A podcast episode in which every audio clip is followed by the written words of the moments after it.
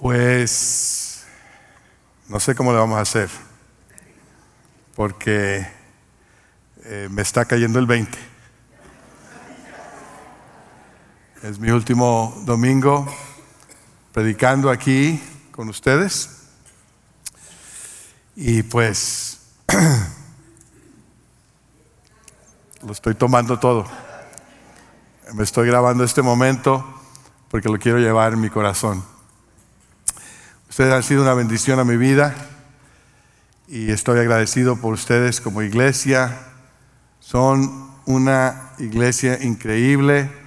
No lo digo por decirlo, lo digo porque he estado en otras iglesias, porque conozco otras iglesias y ustedes son una iglesia muy, muy especial. Ah, y damos gracias a Dios por ello. Ustedes, el testimonio de Calvary y Calvary en español es un testimonio que es conocido en el Valle es conocido en todo el estado de Texas y más allá de Texas. Ah, ustedes han dado un buen testimonio de lo que significa ser iglesia. Y para mí ha sido un honor y un privilegio colaborar con ustedes. Así que estoy muy agradecido. Hace algunas semanas, cuando empezamos mi esposa y yo a compartir a nuestro grupo de crecimiento lo que estaba sucediendo en nuestras vidas y esta nueva oportunidad, nos preguntaron, pues, ¿qué es lo que va a hacer? Si no va a ser pastor de una iglesia, ¿qué es lo que va a hacer? Y les dije, bueno, me toca trabajar con 5.300 iglesias bautistas en Texas, con 20 instituciones que se relacionan a la convención, 10 de ellas universidades bautistas. Me va a tocar trabajar con pastores, con líderes, con presidentes de instituciones, para juntos colaborar en la obra del Señor, en la gran comisión, para avanzar, para invertir en lo que es el reino de Dios. Y me dijeron, ah, ok, entonces usted va a ser el Papa Bautista. y les dije, no, ustedes saben que no hay tal cosa. Pero me siguen diciendo así, me siguen llamando así, es como un bullying que me hacen, no sé, porque me voy quizás a ellos saben, como ustedes saben, que no hay tal cosa como Papa Bautista. De hecho, que hoy es el día, el domingo de la Reforma Protestante. Hoy celebramos que en la víspera de todo, del Día de Todos los Santos, el octubre 31, 1517, un monje alemán llamado Martín Lutero clavó 95 tesis en la puerta de la iglesia de Wittenberg. En esas tesis él protestaba abusos de la iglesia, especialmente o incluyendo abusos del Papa, que había tomado autoridad que no se le había otorgado ni por la Biblia ni por Cristo.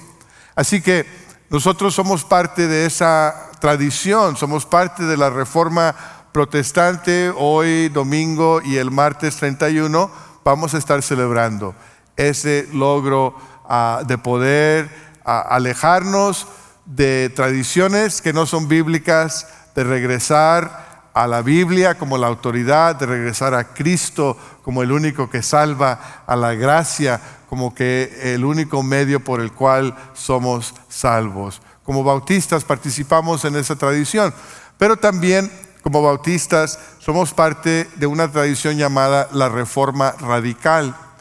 La reforma magisterial de Lutero, de Calvin, de Knox, de Zwingli, una reforma que trajo una reforma a la doctrina de la salvación, que es por gracia, que es en Cristo, que es por la fe.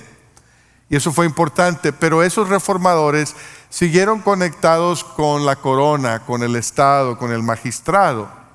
Pero la reforma radical se movió un poquito y dijo, pues si es cierto la salvación por gracia, si es cierto el sacerdocio de los creyentes, si es cierto todas estas cosas, entonces no solamente cambia nuestra doctrina de salvación, sino cambia nuestra doctrina de la iglesia, nuestra eclesiología.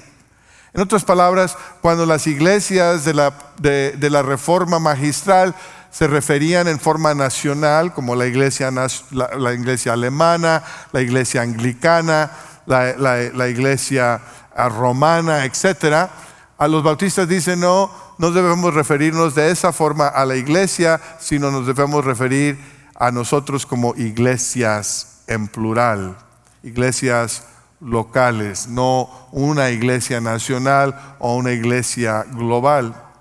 Estamos concluyendo este domingo la serie Creemos, donde estamos viendo doctrinas importantes de la fe cristiana y especiales de la tradición bautista. El título del mensaje es ¿A quién respondemos? Y el texto se encuentra en Apocalipsis capítulo 1 versículo 10. Les invito a ir conmigo allí. Dice la Biblia, en el día del Señor vino sobre mí el Espíritu y oí detrás de mí una voz fuerte como de trompeta que decía, escribe en un libro lo que vas, lo que veas y envíalo a la iglesia, a las iglesias, a las siete iglesias, a Éfeso, a Esmirna, a Pérgamo, a Tiatira, a Sardis, a Filadelfia y a la Odisea.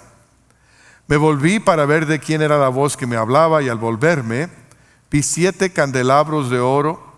En medio de los candelabros estaba alguien semejante al Hijo de Hombre vestido con una túnica que le llegaba hasta los pies y ceñido con una banda de oro a la altura del pecho. Su cabellera lucía como la lana blanca, como la nieve, y sus ojos resplandecían como llama de fuego. Sus pies parecían bronce al rojo vivo en, en un horno, y su voz era tan fuerte como el estruendo de una catarata. En su mano derecha tenía siete estrellas, y de su boca salía una aguda espada de dos filos su rostro era como el sol cuando brilla en todo su esplendor. Al verlo, caía a sus pies como muerto. Pero él, poniendo su mano derecha sobre mí, me dijo, no tengas miedo. Yo soy el primero y el último y el que vive. Estuve muerto, pero ahora vivo por los siglos de los siglos y tengo las llaves de la muerte y del infierno.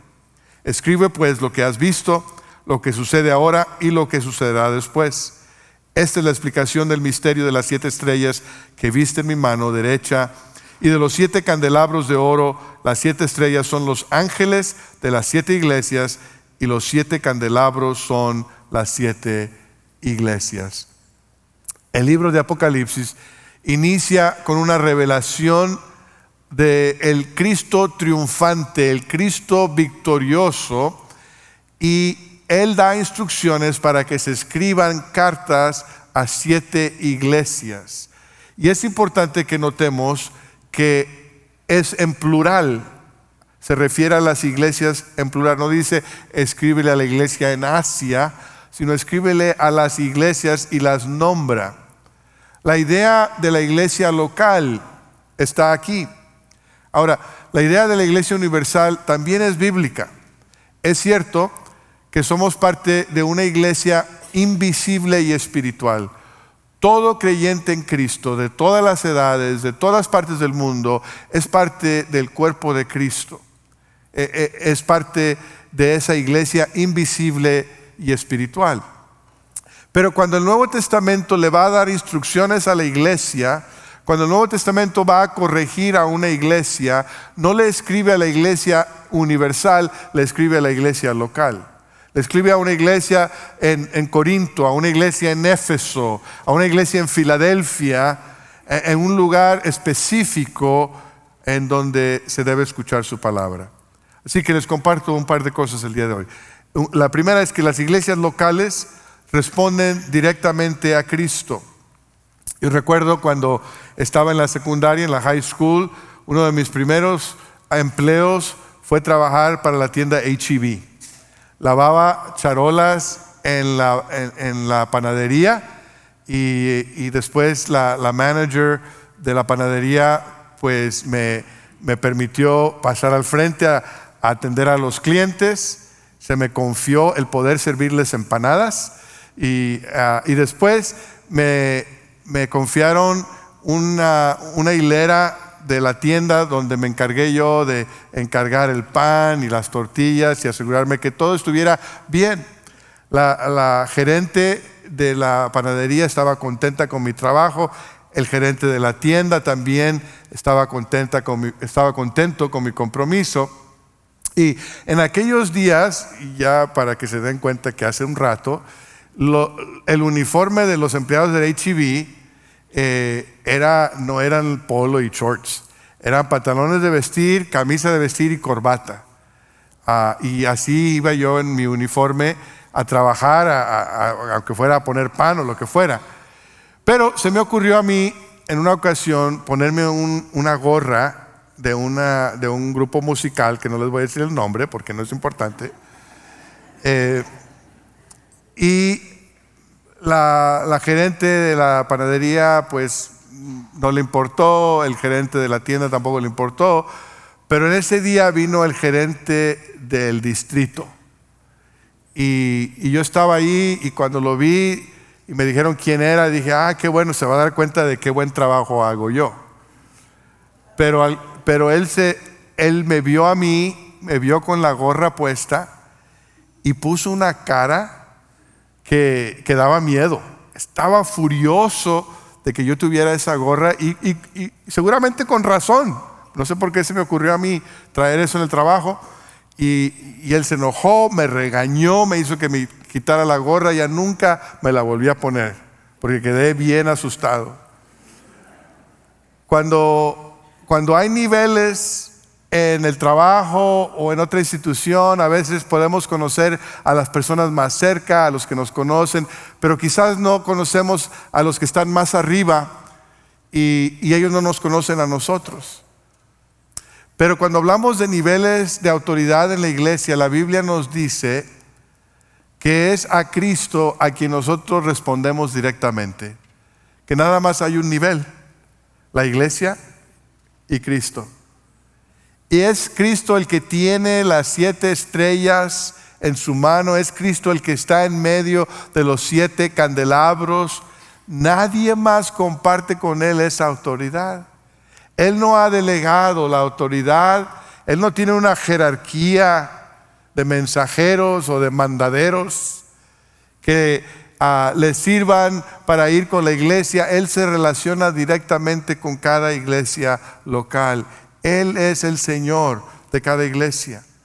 Y Él le da las instrucciones a Juan de escribirle a las siete iglesias, no a la oficina regional, no a la diócesis, no al Vaticano, no a la asociación, no a la convención, sino a las iglesias porque Cristo es el Señor de cada iglesia.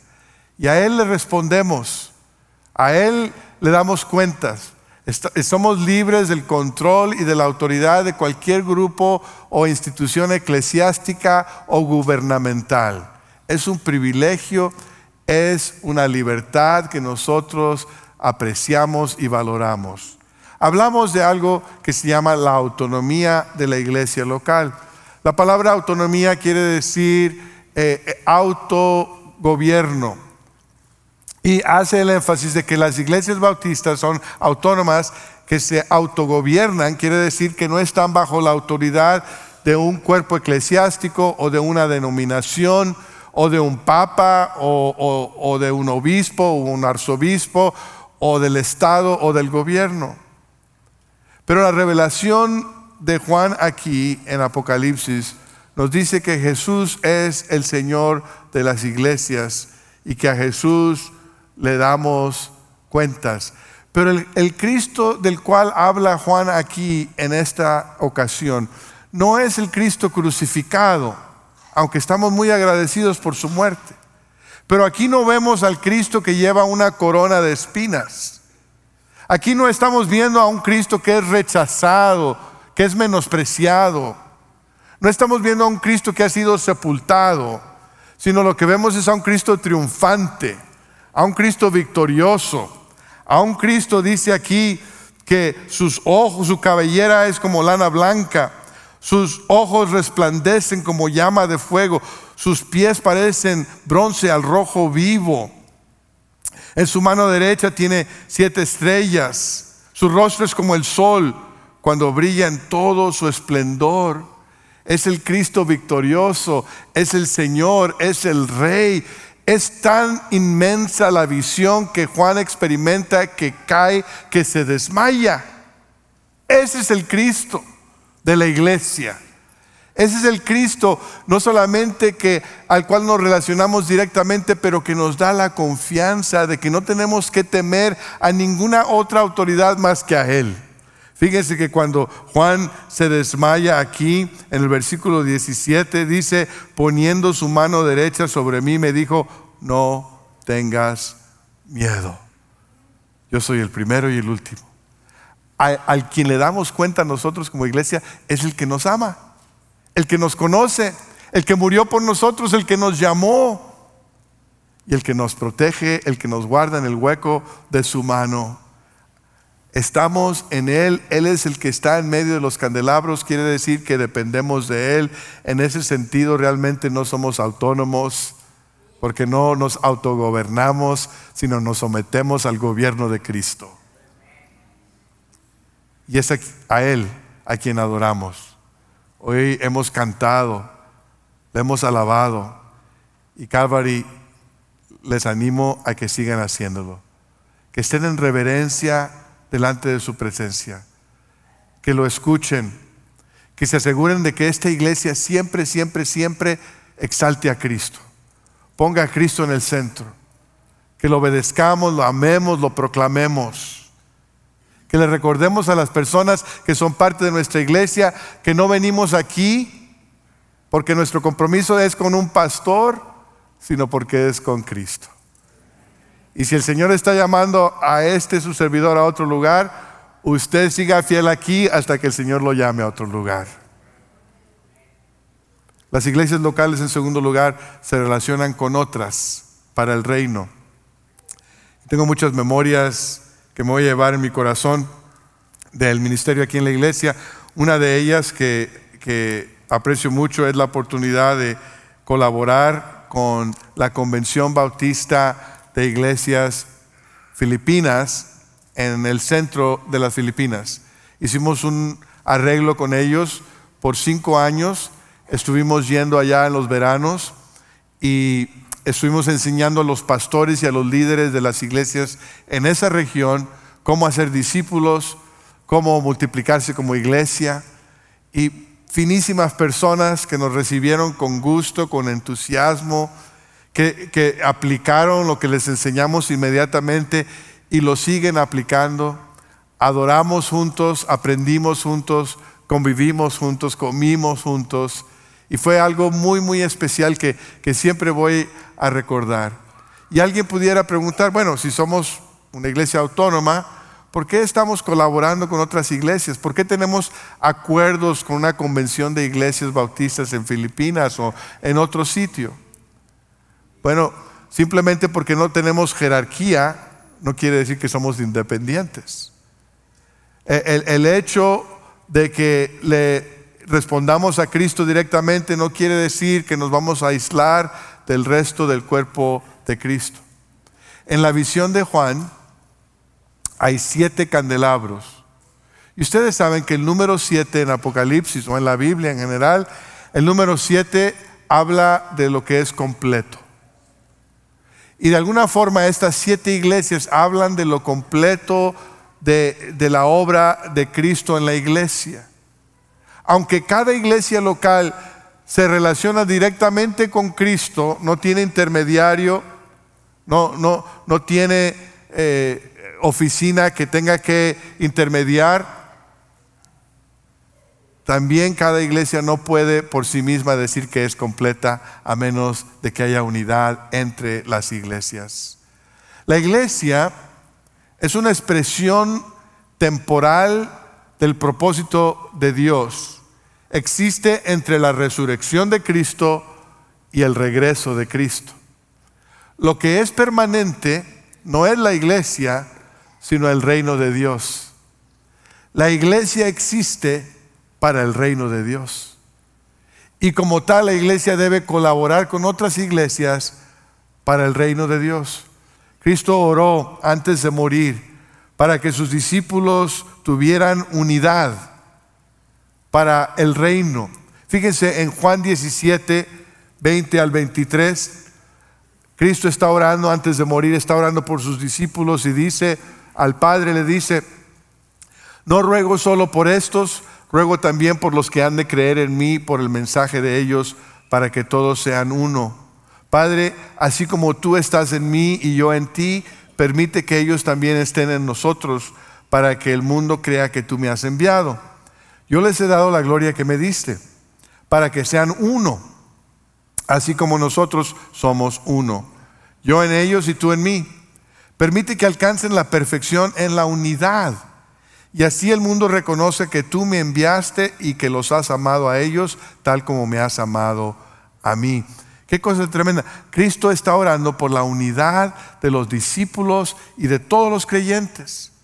Y la unidad que Cristo está pidiendo aquí no es una unidad organizacional, no es una unidad institucional, es una unidad espiritual. Dice, así como tú y yo, Jesús le dice al Padre, como el Hijo y el Padre son uno, esa unidad espiritual que exista entre mis discípulos y yo, dice el Señor Jesucristo, una unidad espiritual y que exista entre hermanos, entre iglesias, una unidad espiritual, así como Cristo y el Padre son uno. Ese es el deseo de Cristo, la unidad de los creyentes, la unidad espiritual. Hace un par de semanas que Ronald Sánchez y hermano José Luis Jiménez fueron a España y a India para visitar a nuestros obreros que trabajan ahí entre grupos musulmanes. Y en su ah, jornada se encontraron con un obrero que hemos estado apoyando por muchos años y Ronald hizo una entrevista. Ah, el podcast de misiones de esta semana consiste de esa entrevista. Ustedes se dan cuenta que es en India porque se oyen ahí en el trasfondo los animales y los, los, los pavos y no sé qué otras cosas. Pero eh, él entrevista a una persona que por razones de seguridad en el podcast ah, se, se, autonombra Teófilo. A Teófilo lo conocimos hace muchos años porque él es un creyente que salió del Islam. Él era musulmán en Nigeria. Y después de convertirse empezó a compartir el Evangelio y empezó a, movilizar a otros creyentes, a ser discípulos, y se formó un movimiento de plantación de iglesias ahí en Nigeria, muy importante, y nosotros hemos tenido la oportunidad de colaborar con ellos financieramente y en oración. En un momento, eh, Teófilo se sintió que Dios lo estaba llamando a hacer lo mismo que estaba haciendo en su propio país de Nigeria, en la India, entre musulmanes. Y para hacerlo, su organización, su práctica, decía que tenía que eh, tener un presupuesto del primer año. Hizo su presupuesto, el presupuesto consistía de 24 mil dólares y empezó a recaudar fondos, a hablar con personas que le pudieran ayudar con su sostén y llegó a recoger mil dólares. De los 24 mil le faltaban 23 mil. Y estaba un poco seguramente desanimado, preocupado, porque no podía conseguir su visa, no podía tener el respaldo para iniciar su mudanza a la India, pero él sabía que el Señor lo estaba llamando ahí. Y fue en aquellos momentos que un pastor, un, miembro del equipo pastoral de Calvary, le, le contacta y le dice, sabemos lo que está sucediendo, lo que tú estás haciendo, lo que el Señor está haciendo a través de ti y queremos ser parte de ello nuestro comité de misiones ha decidido enviarte 11 mil dólares. Y ustedes en la entrevista que Ronald hace pueden escuchar que se le hace un nudo a la garganta, no a Ronald, sino a, Teófilo, porque se acuerda de aquel momento, cuando recibió esa noticia y supo que, que el Señor estaba confirmando su llamado a India. Ahora, ya muchos años después, ahí en la India, Dios ha, obrado a través de Teófilo para hacer discípulos, para desarrollar líderes, para plantar iglesias. Ronald y José Luis lo vieron ahí con sus propios ojos. Y lo más emocionante de ello es que ustedes y yo tuvimos parte en ello, porque hemos invertido en nuestras oraciones y en nuestras finanzas. Nadie nos obligó, nadie nos mandó, no hay cuotas, no hay requisitos que alguien haya dicho tienen que hacer esto. El Espíritu Santo le dijo a Teófilo que fuera a la India y el Espíritu Santo le dijo al Comité de Misiones de Calvary que le mandara dinero. Y esa es la unidad espiritual, que cuando todos estamos escuchando al Padre, Él hace el movimiento para la gloria de su nombre. El apóstol Pablo le escribe a la iglesia en Corinto para decirles que deben participar en el alivio de la iglesia en Jerusalén. Y en lugar de ordenarles a que lo hagan, les dice, les quiero dar un ejemplo de la iglesia en Macedonia o las iglesias en Macedonia. Fíjense en 2 Corintios 8, 1 al 9. Dice, ahora hermanos, queremos que se enteren de la gracia que Dios ha dado a las iglesias de Macedonia. En medio de las pruebas más difíciles, su desbordante alegría y su extrema pobreza abundaron en rica generosidad. Soy testigo de que dieron espontáneamente tanto como podían y aún más de lo que podían, rogándonos con insistencia que les concediéramos el privilegio de tomar parte en esta ayuda para los creyentes. Incluso hicieron más de lo que esperábamos, pues entregaron a sí mismos, primeramente al Señor y después a nosotros, conforme a la voluntad de Dios. De modo que rogamos a Tito que llevara a feliz término esta obra de gracia entre ustedes, puesto que ya la había comenzado. Pero ustedes, así como sobresalen en todo, en fe, en palabras, en conocimiento, en dedicación y en su amor hacia nosotros, procuren también sobresalir en esta gracia de dar. No es que, no, no es que esté dándoles órdenes, sino que quiero probar la sinceridad de su amor en la comparación con la dedicación de los demás. Ya conocen la gracia de nuestro Señor Jesucristo, quien era rico y por causa de ustedes se hizo pobre para que mediante su pobreza ustedes llegaran a ser ricos. Pablo le invita a la iglesia en Corinto a que se una a las iglesias de Macedonia voluntariamente para cooperar en la causa del reino. La razón por la cual yo he aceptado esta invitación de ser el director ejecutivo de la Convención Bautista General de Texas es la misma. Porque yo quiero animar a las iglesias en Texas a que voluntariamente cooperen para la causa del reino, para cumplir la gran comisión. Estamos en un estado donde la población va creciendo más rápido que las iglesias, en un estado donde la diversidad de las naciones sigue aumentando. El Señor nos ha llamado a ir a todas las naciones pero en Texas las naciones han venido a donde nosotros y necesitan a Cristo. vengan de California, especialmente si vienen de California. Vengan de Venezuela, vengan del norte de Estados Unidos, vengan de otros estados o nazcan aquí, necesitan a Cristo. Y una iglesia por sí sola o iglesias trabajando separadamente, no vamos a alcanzar a nuestro estado. Necesitamos las iglesias que cooperen juntas, que ofrenden, que oren, que trabajen, que coordinen sus esfuerzos para que Texas venga a conocer a Cristo. Y no solamente nuestro estado, sino el país de México y todo el mundo llegue a saber de Cristo, porque en Texas hay iglesias que trabajan juntos para la causa del reino. En el futuro, cuando ustedes consideren el presupuesto de Calvary, Siempre, siempre va a haber la necesidad interna. Siempre hay más necesidades en la iglesia, necesidades locales. Y a veces la tentación es decir, bueno, tenemos una necesidad aquí, vamos a recortar al programa cooperativo. Vamos a recortar a las misiones. Y yo les quiero recordar el día de hoy que no se den a esa tentación. La necesidad en nuestro estado, la necesidad de nuestro mundo, no es menos hoy, sino es más. Las tinieblas están aumentando y necesitamos brillar la, la luz de Cristo, así que no dejen de cooperar en su presupuesto con la obra del Señor. En tercer lugar, las iglesias locales rinden cuentas por doctrina y ministerio. Nosotros en Calvary hemos dicho por algún tiempo que existimos para ser discipuladores para la gloria de Dios entre las naciones. Hace un par de años que desarrollamos una estrategia para decir, bueno, ¿cómo vamos a hacer esto? Vamos a congregarnos, como lo estamos haciendo aquí, para adorar a Dios vivo, para recibir poder de lo alto. Vamos a crecer en grupos de crecimiento, donde nos desarrollemos como discípulos, y vamos a ser comisionados para salir a anunciar el Evangelio. Comisionamos no solamente a los pastores y a los misioneros, comisionamos a cada creyente a que sea testigo en su oikos, en su esfera de influencia, con palabra, con hechos, con actitud.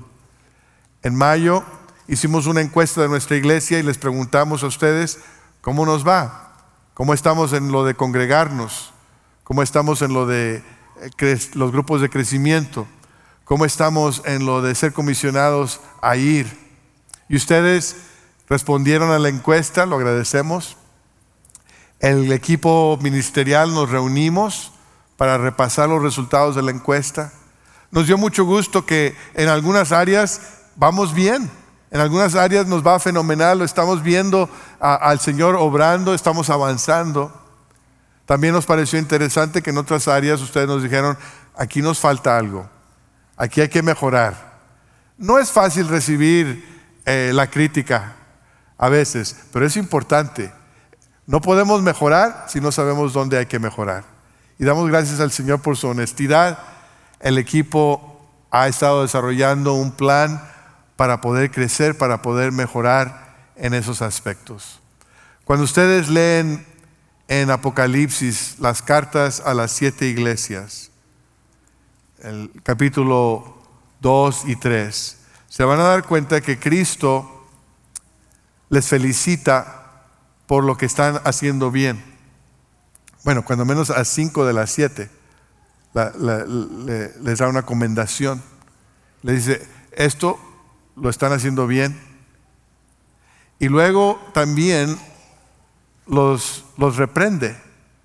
Cuando menos a cinco de las siete iglesias las reprende y les dice, tengo esto contra ti ¡Auch! Imagínense Cristo diciéndole, tengo esto contra ti. Y, es fuerte. A, una iglesia hasta le dijo que ni es caliente ni es fría, que es tibia y, y lo tibio hay que vomitarlo de la boca. Es fuerte.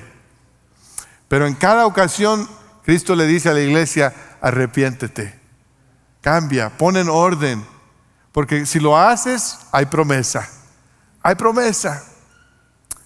Y, cuando ustedes leen las cartas se dan cuenta que, que Cristo va a pedir cuentas de cada iglesia, de su doctrina, su ministerio, su integridad, su fidelidad. Y es importante recordar eso. Espero que ustedes como Calvary Español estén con la vista hacia el cielo esperando la venida de Cristo. Y sabiendo que Él es al quien le vamos a dar cuentas de nuestra doctrina, de nuestro ministerio Guardemos nuestra libertad con celo.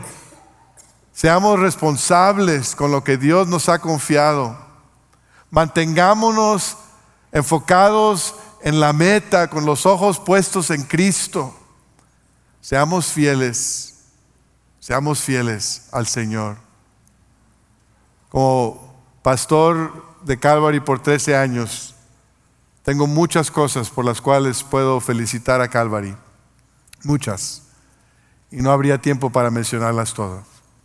Hace un par de domingos mencioné siete.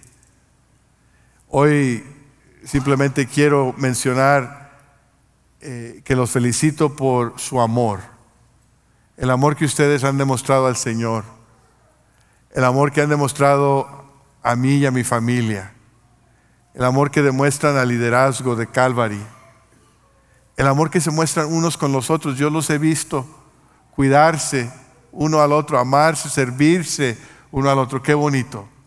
Qué bonito testimonio es al mundo.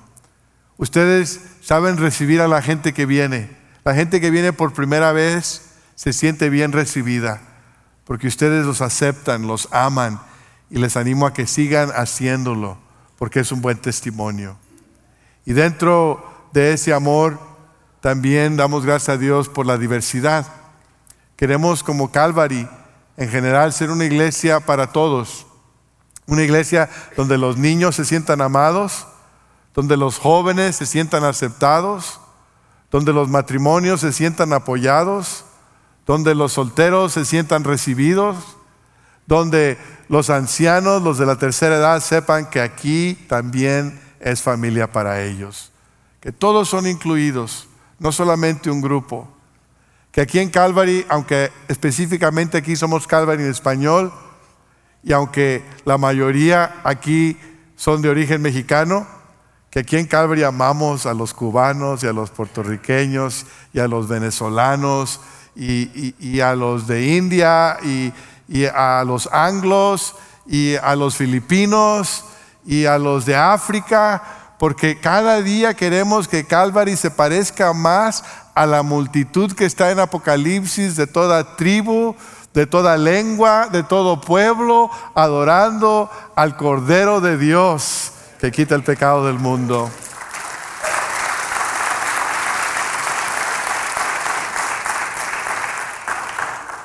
Es bonito, es bonito saber que somos parte del pueblo hispano. Es bonito hablar español, pero así como nos gusta ser incluidos en Calvary, siempre seamos inclusivos de otros. Siempre seamos inclusivos de los demás, porque sin ellos no estamos completos. Y doy gracias a Dios porque ustedes siempre se han mantenido como iglesia en misión, la misión del Señor. No solamente enviando y apoyando a los misioneros, pero viviendo cada día en su lugar de trabajo, en su, lugar de estudio, en su vecindario, la misión, la gran comisión de testificar. Esta mañana bautizamos a cinco personas. Cada domingo hay bautismos. ¿Saben por qué? Porque ustedes testifican de Cristo. Porque ustedes están haciendo discípulos. Porque ustedes son una iglesia en misión. Sigan haciéndolo, sigan sirviendo al Señor. Y hablando de misión, quiero advertirles que tengan cuidado de las personas que causan división. De las personas que nos distraen de la misión, del propósito que Dios nos ha dado. Pablo le escribe a Timoteo en 1 Timoteo 4:7, rechaza las leyendas profanas y otros mitos semejantes, más bien ejercítate en la devoción. Capítulo 6, versículo 3. Si alguien enseña falsas doctrinas apartándose de la sana enseñanza de nuestro Jesucristo y de la doctrina que se ciñe a la verdadera religión, es un obstinado que nada entiende. Ese tal padece del afán enfermizo de provocar discusiones inútiles que generan envidias, discordias, insultos, sospechas malvadas y altercados entre personas de mente depravada, carentes de la verdad. Romanos 16, 17. Ruego, hermanos, que se cuiden de los que causan divisiones y dificultades y van en contra de lo que a ustedes se les ha enseñado. Apártense de ellos. Tales individuos no sirven a Cristo nuestro Señor, sino a sus propios deseos con palabras suaves y lisonjeras engañan a los ingenuos. No solamente Pablo nos advierte acerca de estas personas que causan división, sino nos dice cómo debemos actuar. En Tito 3:10 dice, al que cause divisiones, amonéstalo dos veces y después evítalo. Three strikes and you're out. Igual que en béisbol. El, el periodo interino de una iglesia es un periodo difícil, como ustedes ya lo saben. El Calvary Español ha tenido un periodo en el cual hemos estado esperando un pastor para el ministerio en español. Ya el domingo pasado ustedes votaron para llamar al doctor Fernando Abella y él ha aceptado la invitación y viene el próximo mes. Gracias a Dios por ello. Pero Calvary va a estar pasando por un periodo interino de pastor general. Y ese momento es un momento para, en algunas veces puede complicarse, lo he visto en otras iglesias. Es importante que durante ese periodo ustedes oren, se mantengan unidos y se mantengan enfocados en la misión. Porque hay personas que van a aprovechar del momento para promover sus propias agendas, para causar división. Cuidado con esas personas, no se los permitan, no se los permitan. El área de ofrendar, quiero decirles que estamos muy agradecidos porque Calvary e, es una iglesia que ofrenda, muchos de ustedes dan de su diezmo proporcionalmente, regularmente, para apoyar el ministerio de Calvary. Damos gracias a Dios por ello. En el transcurso de los años, Calvary ha cambiado. Había en el pasado personas muy pudientes que aportaban al presupuesto de Calvary y siempre lo alcanzábamos o lo sobrepasábamos. Muchas de esas personas ya han pasado la presencia del Señor o se han mudado a otras ciudades o ya no están aquí en la iglesia. Nuestra iglesia ha crecido en número. No somos los más ricos, pero sí somos muchos. Y yo estoy convencido de que así como algunos han sido fieles en ofrendar, si todos en Calvary hacen su parte de dar proporcionalmente de sus ingresos regularmente, que Calvary puede tener un presupuesto no de 1.7 millones, sino de 3 millones de dólares. Y que el liderazgo de Calvary, en lugar de pensar qué vamos a recortar y, y qué no vamos a poder hacer, puedan soñar lo que Dios quiere hacer a través de esta iglesia. Cuando todos hacen su parte, el Señor bendice. Y mientras estoy en el tema, ya que estoy aquí y no me van a poder bajar pronto, quiero amonestarles como líderes, como iglesia, que cada vez que vayan eligiendo miembros de los equipos administrativos, del comité administrativo, de los diáconos, que se aseguren que esas personas dan de su diezmo regularmente al presupuesto de Calvary. Las personas que hacen decisiones de qué se hace con el dinero de Calvary, del personal de Calvary, de las propiedades de Calvary, de las misiones de Calvary, de los asuntos espirituales de Calvary, deben estar invertidos financieramente en el ministerio de Calvary. Cristo dijo, porque donde está tu tesoro, allí también estará tu corazón.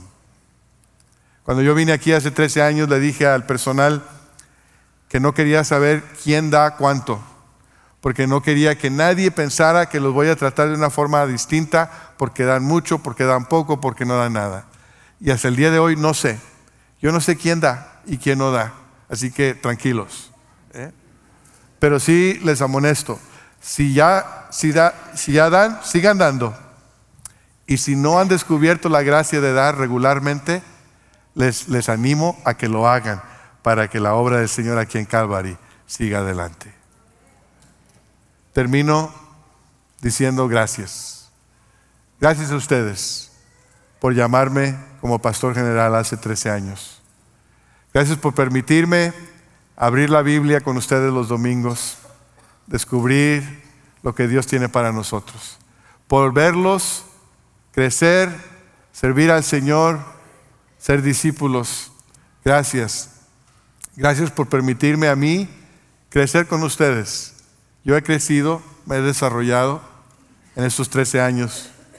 Ustedes han sido pacientes, me han amado, yo he hecho, cometido errores, pero siempre, siempre tendrán un lugar especial en mi corazón.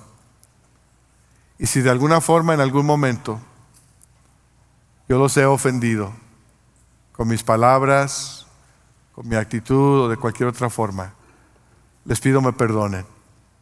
Nunca ha sido mi intención herirles. Y quiero saber que soy perdonado. Sé que soy amado.